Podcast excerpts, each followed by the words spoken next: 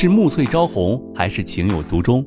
从流水桃花到天荒地老，欢迎大家收听由喜马拉雅出品现代言情大戏《七月》，作者山歌，主播迟总，协众优秀 CV 诚意制作。喜欢的话，记得订阅哦。第三十一章，补偿。你说我有那么差劲吗？为什么你现在对我有的时候态度完全就变了呢？刘倩蓉窝在沙发上面，不停的把薯片送进嘴里，眼睛盯着对面墙上的大电视，目不转睛的看着。刘倩蓉想要趁这次机会好好的问一下景少云是怎么想的，因为刘倩蓉已经不想要再让琳琳阻碍在他们的生活之中了。在厨房切菜的景少云伸出头看着刘倩蓉说道。那还不是因为你现在让我在这里做饭，还要我亲自做饭，也不知道我做的饭能不能吃，自己默默的坐着吃薯片，不来帮助老公做饭的人。景少云似乎有些抱怨的口气，不过也是因为景少云前段时间确实对于刘倩蓉也疏于照顾了，想要补偿回来罢了。听到这样的话的时候，刘倩蓉能够明显的感觉到景少云似乎是对自己有些不满了。但是这个时候的刘倩蓉感觉自己吃的根本停不下来。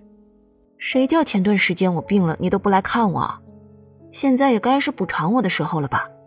说完之后，刘倩蓉狡黠的笑了一下，景少云倒是无奈的笑了一下，但是也是没有办法的，因为公司的周年庆，他们必须要和气的去参加才行。你这人就叫虚伪，你知道吗？景少云的语气明显的有些无奈了起来，他现在是真的拿刘倩蓉没辙了。谁叫刘倩蓉是刚刚从伤心中回来的人呢？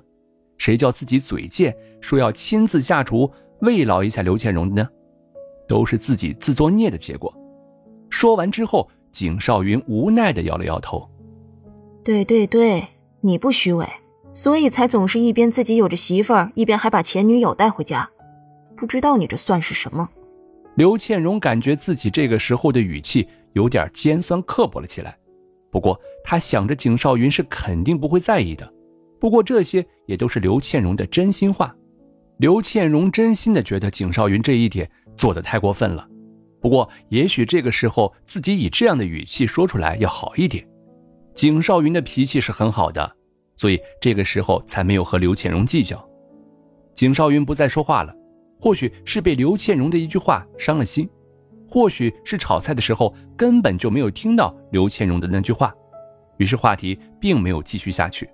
屋子里面弥漫着的都是炒菜的香味，刘倩蓉也停下了吃薯片的手，去洗手间洗了一下手，准备着吃饭的动作。景少云炒的菜很是美味的，这一点刘倩蓉是很相信的。虽然以前根本就没有吃过景少云做的饭菜。但是这一顿的饭菜是景少云做给自己吃的，他琳琳是没有份儿的。不知道为什么，刘倩蓉也开始暗暗和琳琳较劲儿起来了。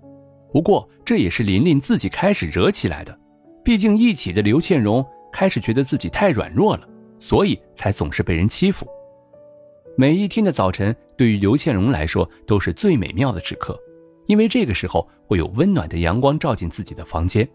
阳光的味道会蔓延在整个房间里面，给人一种积极的感觉。然后刘倩蓉便会从床上懒洋洋地伸一个懒腰，看一下手机。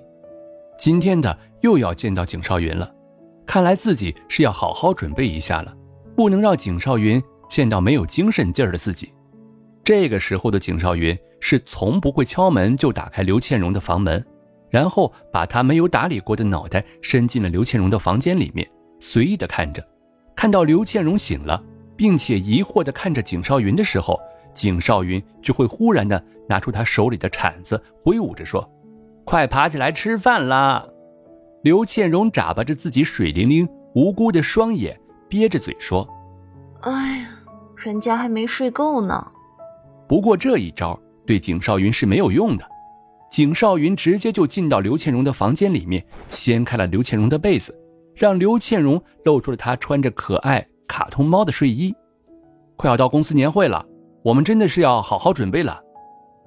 吃完早饭之后的刘倩蓉才知道自己在化妆打扮上面花的时间太多了。不过现在的刘倩蓉觉得自己是真的会在公司年会上面好好表现的，因为这是争取回景少云的必要的事情了。